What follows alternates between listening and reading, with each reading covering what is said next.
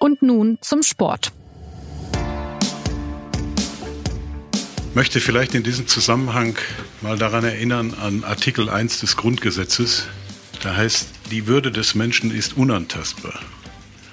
Ich weiß nicht, ob der Fußball da eine Sonderrolle einnimmt. Juan Bernat, als wir in Sevilla gespielt haben, war er alleine dafür verantwortlich, dass wir fast ausgeschieden waren. Was der für einen, Deut einen Scheißdreck gespielt hat, auf Deutsch gesagt. Ja? Dass es da einfach gar keinen Respekt, sondern einfach nur noch unverschämte, respektlose Kommentare gibt, die dann auch verbreitet werden, Land auf, Land ab. Ein angemessen respektvolles Hallo und herzlich willkommen zu und nun zum Sport, dem wöchentlichen Sportpodcast der Süddeutschen Zeitung. Mein Name ist Jonas Beckenkamp und ich kann Ihnen versichern, die Würde des FC Bayern wird heute auf keinen Fall angetastet.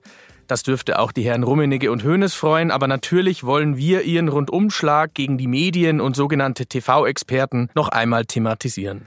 Und wir wollen zeigen, dass es in der Bundesliga neben den Bayern noch andere spannende Clubs gibt, nämlich Borussia Dortmund und die überraschend starken Bremer. Los geht's aber nach einer kurzen Mitteilung unseres Werbepartners. Elektromobilität muss sich nicht auf Autos beschränken. Gerade in Großstädten mit hohem Verkehrsaufkommen und engen Gassen braucht es oft kleinere Lösungen. Eine Idee ist der E-Scooter von Audi. Eine flinke Mischung aus Skateboard und Motorroller, angetrieben von Elektromotoren.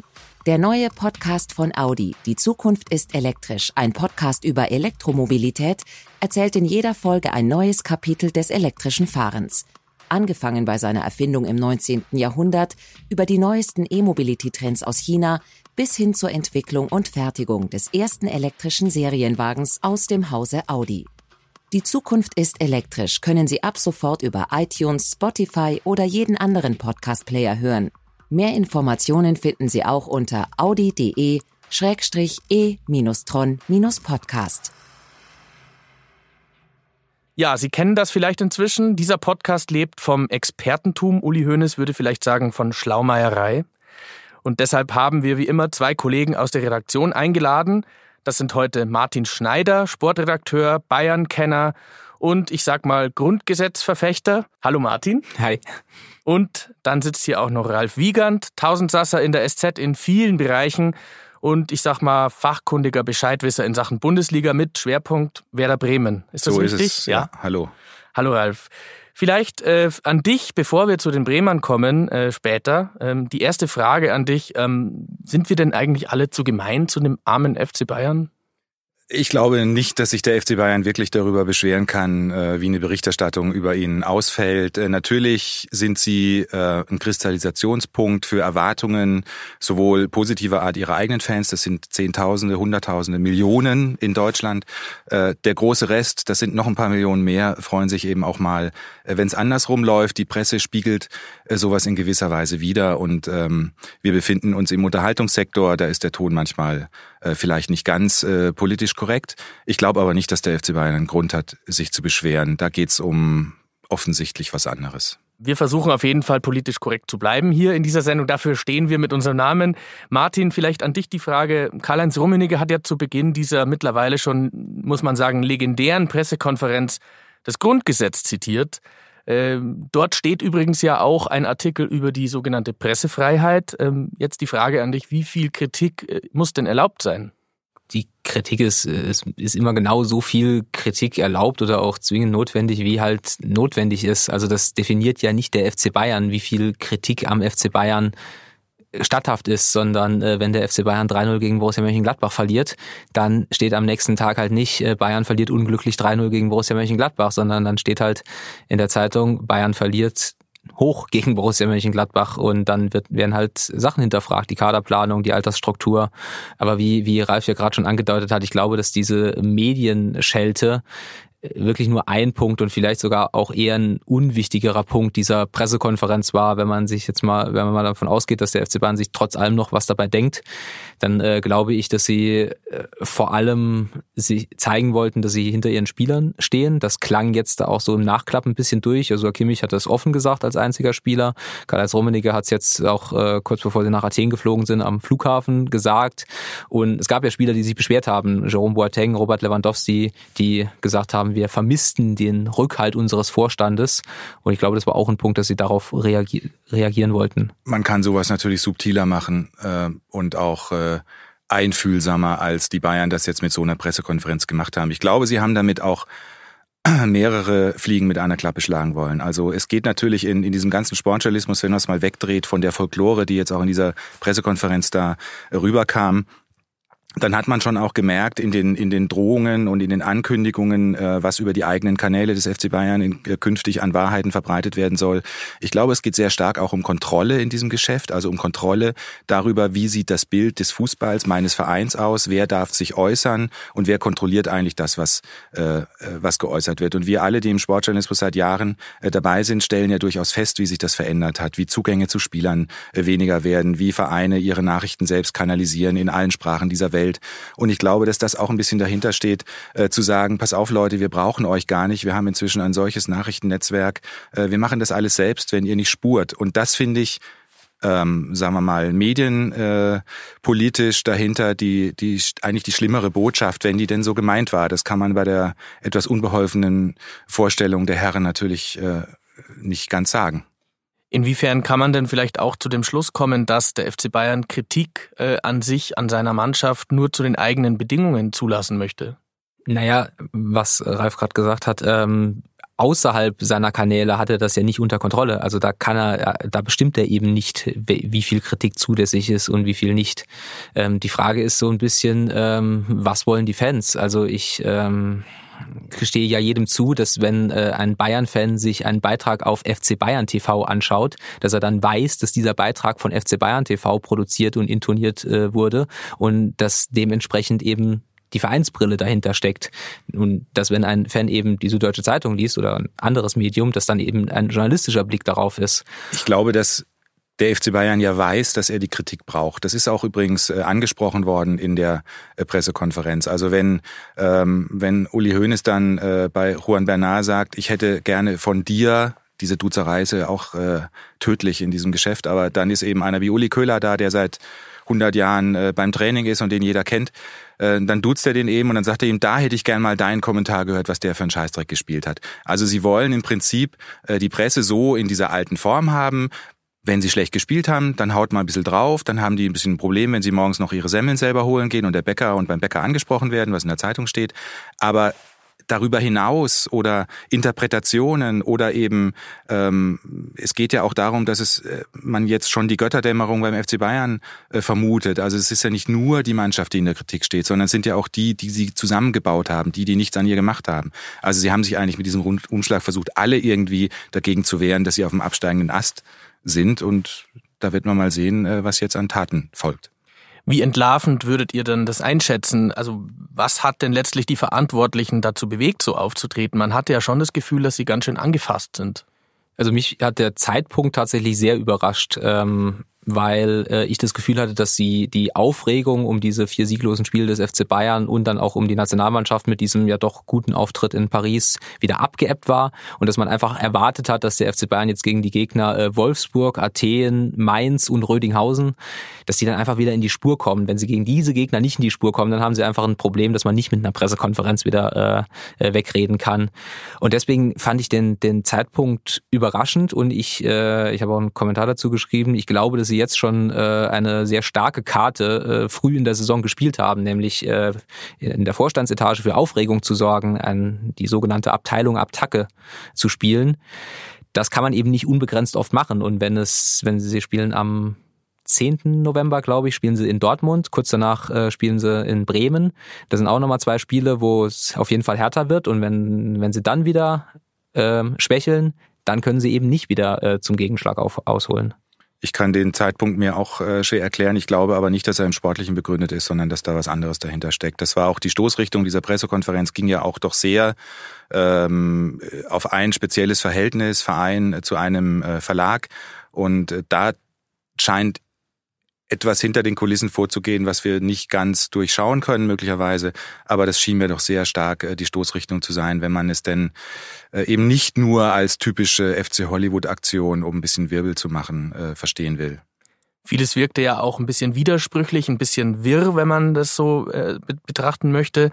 Es hieß zum Beispiel, man verwehre sich gegen, und das zitiere ich jetzt wirklich wörtlich, faktische Berichterstattung. Also das war äh, ein Satz, der fiel. Dann wurde Manuel Neuer als viermaliger Welttorhüter tituliert, was er de facto auch nie war. Äh, Juan Bernat haben wir angesprochen, dem eine Leistung im Bereich des Scheißdreck attestiert wurde. Ähm, wie ist sowas zu bewerten, dass da also tatsächlich offenbar eine eigene Sicht auf die Realität vorherrscht? Ich glaube, das ist viel banaler. Wenn ich das richtig beobachtet habe, hat Rummenigge doch große Teile seines Vortrags abgelesen und äh, ich bin sicher, dass es sich bei der faktischen Berichterstattung einfach um einen äh, Lesefehler handelt und die die Lesebrille halt nicht richtig auf der Nase saß oder er auch er war auch sehr aufgeregt, also das war auch glaube ich äh, auch ein Grund überraschend aufgeregt, wie ich finde. Man hat äh, meine Frau hat immer gedacht, was ist mit dem denn? Hat er was? Ähm, weil er so angespannt und wirklich äh, ähm, ja äh, am, am Rande der äh, seiner eigenen Leistungsfähigkeit äh, stand, was so einen Vortrag anging. Und da, glaube ich, hat er die Fehler gemacht, ähm, die nicht wirklich jetzt, ich glaube nicht, dass er Manuel Neuer als vierfachen Welttorhüter etablieren will durch Fake News. Noch eine letzte Frage, Martin, an dich zu diesem Komplex, diese sogenannte Bayern-Familie.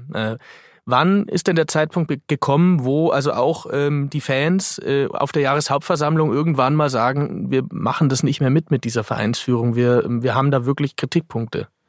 Das kann ich ganz schwer äh, einschätzen. Ich habe bisher zwei Jahreshauptversammlungen äh, in der Halle erlebt. Einmal äh, vor zwei Jahren, als Uli Hoeneß wieder zum Präsident gewählt wurde. Mit einer Mehrheit von 99,9 Genau, so irgendwas. Also man, die, die Zustimmung für Uli Hoeneß, äh, für, speziell für die Person Uli Hoeneß, ist da, zumindest bei diesen Menschen, die bei dieser Jahreshauptversammlung anwesend ist, bei nahezu 100 Prozent. Also für die ist dieses Bild, dass äh, dieser Mensch Uli Hoeneß den FC Bayern verkörpert, immer noch intakt.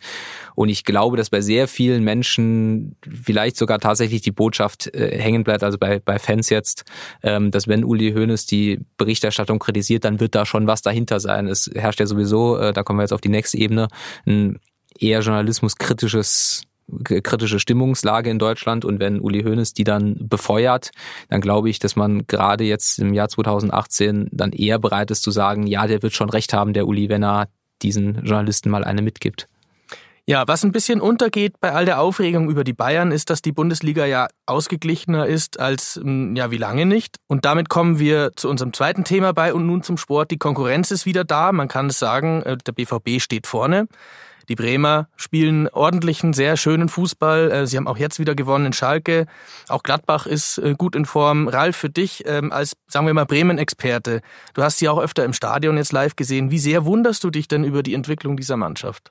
Äh, dass es eine Entwicklung gibt, das verwundert mich überhaupt nicht, weil ähm, es hat schon einen radikalen Stimmungsumschwung gegeben, der in Bremen aber schon mit großer äh, Zurückhaltung auch betrachtet worden ist am Anfang, denn die Euphorie, die da entfacht wurde von Florian Kofeld als Trainer, die gab es bei den beiden anderen Trainern davor auch. Äh, für kurze Zeit. Äh, Alexander Nuri hat Spiele gewonnen am Stück und äh, Viktor Skripnik davor auch. Das endete dann aber alles immer relativ schnell in, in wirklich krachende Niederlagenserien. Deswegen war da so ein bisschen Skepsis dabei, als man den dritt, zum dritten Mal den Trainer aus der zweiten Reihe aus dem eigenen Verein nach oben befördert hat.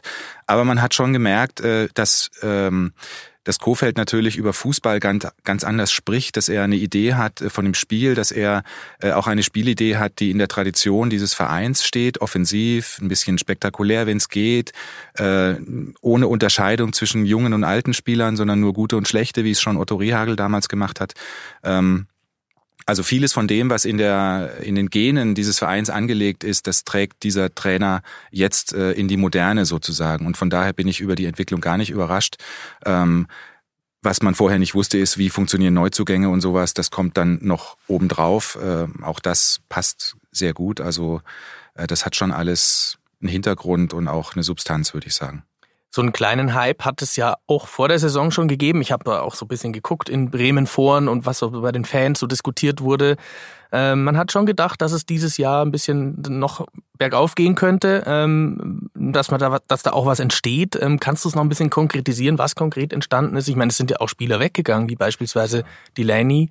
Genau, es sind auch Spieler weggegangen. Also ähm, das, das ist schon, eine, es ist nicht nur so eine Trainer-Zampano-Geschichte, sondern äh, man muss vielleicht damit anfangen, dass äh, dass durch äh, die Position, die Marco Bode in dem Verein übernommen hat vor ein paar Jahren als, äh, als Chef des Aufsichtsrats und eigentlich so auch als, als Mastermind hinter dieser ganzen Entwicklung, ähm, er sich zusammen mit, äh, mit äh, Frank Baumann, die sich sehr gut verstehen, die auf einer Wellenlänge liegen, sich vorgenommen hat, wie sie den Verein entwickeln wollen. Und dazu vielleicht kann man das an so einem kleinen Detail erkennen. Normalerweise wäre ein Trainer wie Florian Kofeld gar nicht mehr im Verein.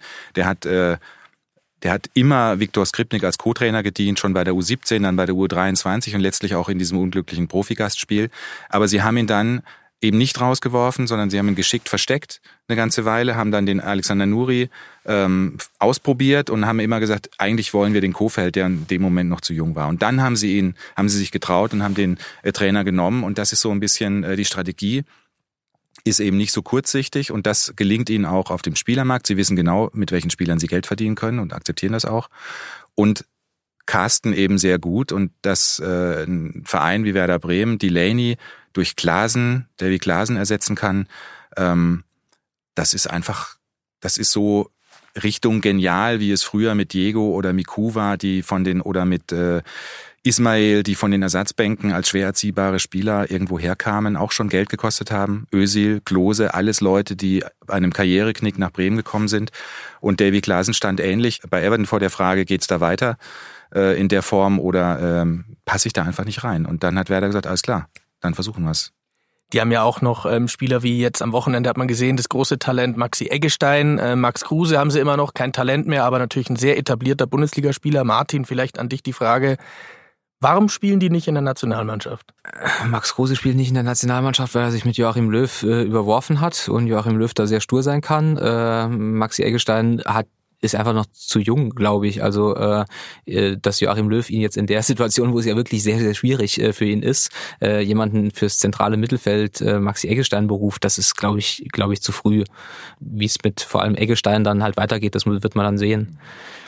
Aber vielleicht noch, noch ein äh, Satz zum Kader von äh, Werder Bremen. Ähm, der Kader ist wirklich äh, besser, also auf den zweiten Blick fast noch besser als auf den ersten Blick, wenn man mal äh, zum Beispiel bedenkt, dass sie mit äh, Pavlenka äh, letztes Jahr schon einen Torwart geholt haben, der, man könnte zumindest darüber debattieren, letztes Jahr vielleicht sogar der Beste der Liga war, der ihnen sehr viele Punkte gesichert hat.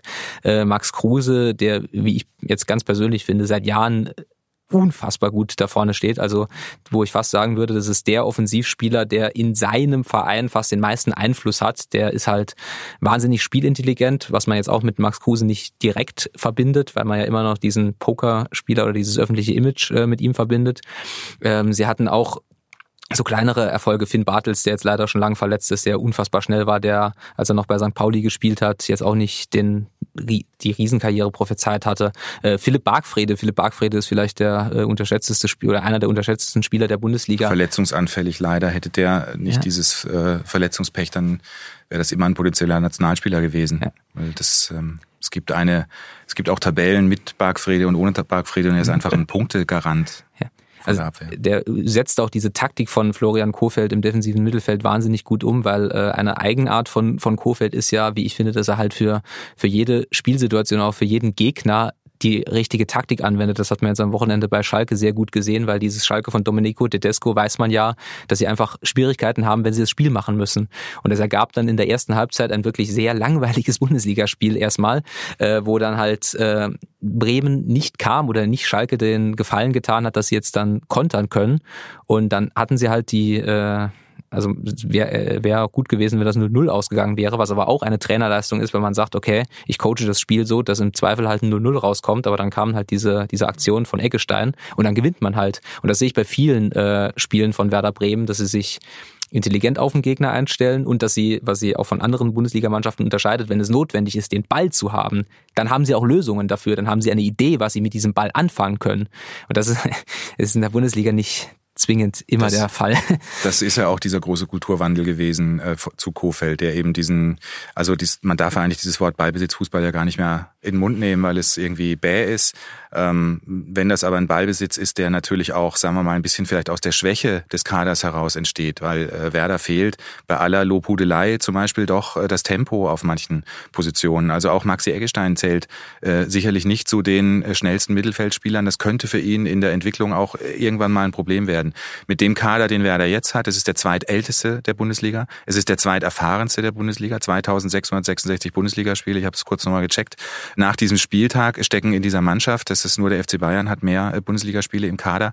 Also da kommt, das kommt alles nicht von ungefähr. Äh, diese Mischung zwischen einem 40-Jährigen und äh, Claudio Pizarro und einem 20-jährigen Johannes Eggestein, der Bruder von Maxi, der äh, auf Vorlage von Pizarro dann sein erstes Bundesligator macht. Das sind natürlich momentan auch traumhafte Konstellationen. Es klappt einfach alles. Warum hat man bei Werder immer mehr das Gefühl, dass es den Menschen auch wichtig ist, dass die Mannschaft ein Gesicht hat? Also man hat immer den Eindruck, so finde ich, in Bremen kann man den Fans nicht alles zumuten. Es war damals schon ein Problem, Wiesenhof als Sponsor zu gewinnen auf dem Trikot. Die Leute sind ein bisschen aufmerksamer irgendwie. Sie, interessiert, sie sind sehr fachkundig und sie sind irgendwie sehr nah dran im, im Fußball. Ja, also man muss, man muss es, glaube ich, es ist so ein bisschen eins meiner Lieblingsthemen, weil ich war, habe auch in Bremen gelebt äh, ähm, und auch gearbeitet in Bremen. Ähm, das ist natürlich eine Stadt, die jetzt äh, vor Selbstbewusstsein nicht gerade platzt.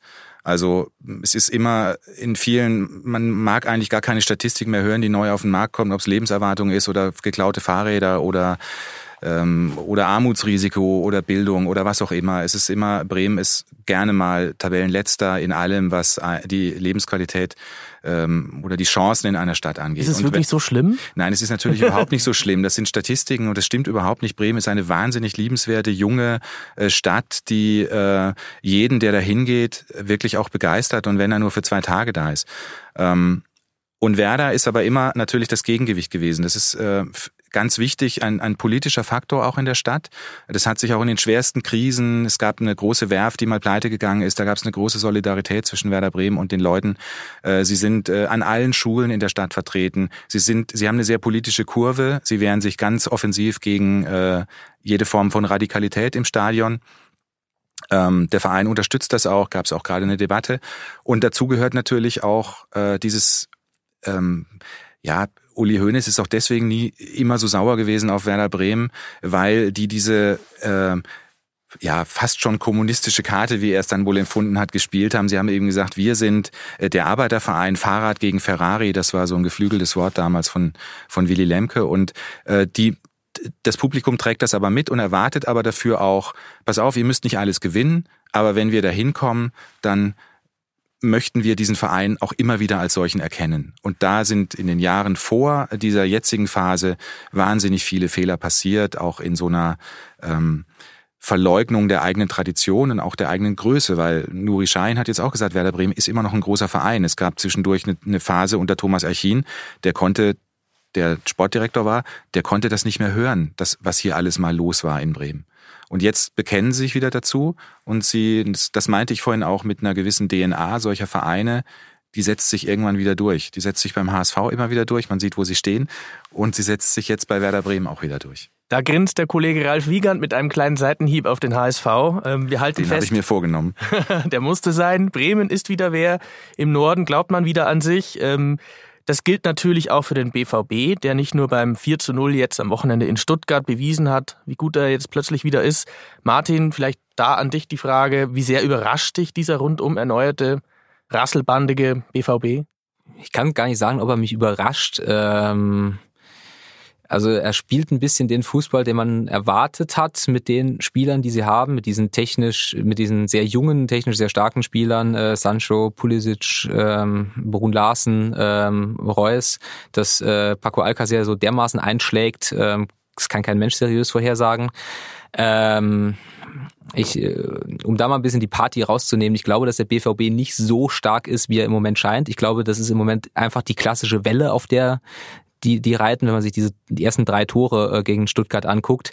Das sind halt einfach auf gut Deutsch gesagt, Dinger, die reingehen, wenn es eh gerade läuft. Da waren auch so ein paar Eierbälle dabei, ne? Ja, oder dieser, dieser Lupfer von, von Alcacer, den machst du halt, wenn du weißt, dass du im Moment alle drei Minuten ein Tor schießt. Ähm, aber der BVB hat auch gegen Augsburg zum Beispiel drei Gegentore kassiert zu Hause. Das kommt auch nicht von ungefähr. Also sie sind nicht so, so gut, wie sie im Moment scheinen. Nichtsdestotrotz äh, glaube ich, dass sie sehr viel besser sind als letztes Jahr. Und es ist halt spannend zu sehen, wie, wie unfassbar radikal der BVB seinen Kader umgebaut hat. Das ähm, wenn man sich allein anguckt, gegen Monaco in der Champions League haben sie in der Abwehr gespielt mit äh, Hakimi, der neu ist, mit Akanji, der letztes Jahr schon kam, aber jetzt halt Stammspieler ist, mit Zagadou in der Innenverteidigung und mit Jallo, der von Mainz gekommen ist. Und im Mittelfeld spielen Delaney den, von Bremen, den wir schon angesprochen haben, und Axel Witzel. Das heißt, sie haben einfach mal die sechs Spieler, die das Fundament zu einer Mannschaft äh, bilden, haben sie einfach mal komplett ausgetauscht. Komplett einmal äh, vom Kopf auf die, auf die Füße gestellt. Und ähm, ich bin ja persönlich der Meinung, dass man den BVB weil die Entwicklung des BVB niemals ohne diesen Busanschlag denken kann, der, glaube ich, ein absolut entscheidender Einschnitt äh, bei diesem Verein war. Wenn man sich da mal anguckt, äh, da sind, glaube ich, nur noch Birki und Piszczek dabei, die jetzt wirklich ja. Stammspieler Marco sind. Marco Reus war damals nicht dabei im Bus, der ist noch im Verein. Er, er war Teil des, der ja. Mannschaft, aber damals halt nicht im Bus und äh, ähm, das ist, glaube ich, ein Aspekt, den man bei der Entwicklung von Borussia Dortmund nicht außen vor lassen darf. Ich, finde, ich finde den sowieso unterbewertet, auch in der Phase, in der es nicht äh, so lief beim, beim BVB. Sie haben sich selber, äh, glaube ich, vielleicht auch aus falsch verstandener ähm, Stärke, die man demonstrieren wollte oder so, glaube ich, äh, selbst sich zu wenig damit beschäftigt und auch das äh, thematisiert. Ähm, ich fand es immer sehr beeindruckend, wenn ich ähm, Gerichtsreportagen gelesen habe über den Prozess und äh, da die Spieler wirklich aufgebrochen sind ähm, und man gemerkt hat, äh, was in den, was in dieser Mannschaft vorgegangen ist. Von daher ist das ein wahnsinnig wichtiger Faktor. Und dann, äh, glaube ich, äh, sollte man auch den, den Sammer-Faktor nicht außer Acht lassen. Ähm, Matthias Sammer ist ein Mentalitätsberater letztlich. Äh, und äh, da, wo Sammer ist, da ist einfach auch äh, ein Anspruch auf Erfolg. Und äh, vielleicht, mich würde mal interessieren, wenn einer wie Matthias Sammer plötzlich in Leverkusen landen würde, ob die dann, ob die dann was erreichen würden, weil man hat das Gefühl, dass er äh, weiß, wie man einen Kader auch umbauen muss, um da wieder ein bisschen Siegermentalität reinzukriegen. Jetzt guckt ihr beide ja schon eine gewisse Zeit Fußball. Ralf, du vielleicht noch einen Ticken länger. Habt ihr schon mal ähm, einen Spieler erlebt, der so äh, in die Kategorie Volltreffer einschlägt wie Paco Alcacer? So ein Spieler, der aus dem Nichts kommt und dann beim BVB jetzt in jedem Spiel trifft? Ganz sicher. Ganz sicher schon sehr oft, aber ja? ähm, ist ja schon erstaunlich. Da kommt ja. einer rein, der aus Barcelona ist von der Bank und keiner hat den gekannt und plötzlich, ja. man hatte fast das Gefühl, der könnte von einem Weißbierglas Tore schießen. Also wenn man historisch wird, dann kann man das natürlich, ähm, äh, wenn ich jetzt mal meine Bremen-Schiene lege, dann gibt's, dann, dann kannte natürlich auch kaum jemand Johann Miku, bevor er äh, nach Bremen kam. Und heute ist es äh, der Spieler des Jahrhunderts in dem Verein. Und ich finde, der hat auch, äh, war auch stilprägend. Also man findet solche Leute natürlich immer seltener, weil man sie, weil, weil sie ja nicht mehr versteckt irgendwo sind, sondern jeder weiß, warum er irgendwo auf der Bank saß. Jeder kennt jede Werte von jemandem. Von daher ist das in dieser Ausprägung, dass einer von so einem großen Verein kommt, ähm, und dann äh, man schon von dem historischen Fehler in Spanien spricht, was, was Barcelona da gemacht hat, das ist schon sehr außergewöhnlich. Jetzt bleibt eigentlich zum Schluss nur noch die Frage, wie nachhaltig ist diese, diese Konkurrenz für den FC Bayern? Man war ja schon ein bisschen geneigt, das Interesse an der Bundesliga zu verlieren. Jetzt mittlerweile sieht es wieder besser aus. Habt ihr wieder Hoffnung? Also ähm, ich glaube, dass es tatsächlich, äh, so blöd das klingt, ähm, was die Spannung ganz oben angeht, sehr, sehr, sehr am FC Bayern selbst liegen wird. Ähm, ich glaube, dass es tatsächlich dahinter äh, nicht mehr dieses dieses ganz bestimmte, das der letzten Jahre jeder schlägt jeden und alles nur noch Zufall, so wie es in den letzten Jahren war. Ich glaube, das wird dieser nicht passieren. Man hat an diesem Spieltag schon sehr gut gesehen, wie sich ein bisschen groß gegen klein gerade sortiert. Wir haben sehr häufig sehr hohe Ergebnisse in dieser Saison in der Bundesliga. Ähm, von daher glaube ich, dass sich eine klare Spitzengruppe rausbilden wird. Werder Bremen, um das mal so zu sagen, lebt auch noch vom Spieltagseffekt bis jetzt. Sie haben noch Schalke äh, kann man als Gradmesser sehen, so sehen die selber. Jetzt kommt Leverkusen, aber die ganz großen Dinger äh, waren noch nicht dabei. Das haben sie super ausgenutzt, deswegen haben sie diese Position. Was davon bleibt, weiß man in sechs Wochen. Und äh, bei Borussia Dortmund äh, muss man nur an die Anfangsphase von Bosch erinnern. Peter Bosch, da war es ähm, letztlich auch so, dass man dachte, die schießen alles in Grund und Boden und dann gab's irgendwas anderes. Also ich würde auch diese, diesen Moment, wo der FC Bayern, Vierter sind sie im Moment, ne? Mhm. Äh, ich würde ihn genießen, weil äh, für, für, für einen grundsätzlichen Wandel da bin ich vielleicht ein bisschen zu, zu sehr geprägt von diesen sechs letzten Jahren, wo der FC Bayern jedes Jahr mit einem zweistelligen Punktevorsprung mhm. deutscher Meister wurde. Das wird dieses Jahr nicht passieren, ganz sicher nicht. Das werden sie dieses Jahr vielleicht nicht, aber das, das, das, man kann sich ja dann vielleicht ausmalen, was passiert, wenn der FC Bayern dieses Jahr knapp deutscher Meister wird. Dieses Jahr haben sie 0 Euro Transfersumme investiert. Es ist mittlerweile echt ein offenes Geheimnis, dass sie nächsten Sommer groß investieren werden. Ja, Ja, dann halten wir fest, Rödinghausen wird wahrscheinlich eher nicht der Stolperstein in den nächsten Wochen. Vielleicht noch ein Ausblick zum Schluss. Wir hoffen, dass wir auch in Zukunft die Würde aller Beteiligten in der Liga wahren in dieser Sendung. Dazu wollen wir auch bei der Süddeutschen Zeitung unseren Beitrag leisten. Gerne also auch in Zukunft bei Und nun zum Sport. In diesem Sinne, bei uns gibt es auch kommende Woche wieder Berichterstattung faktischer Natur. Ich möchte das nochmal betonen. Bleiben Sie stark und demokratisch. Bis zum nächsten Mal. Tschüss. Ciao. Ciao.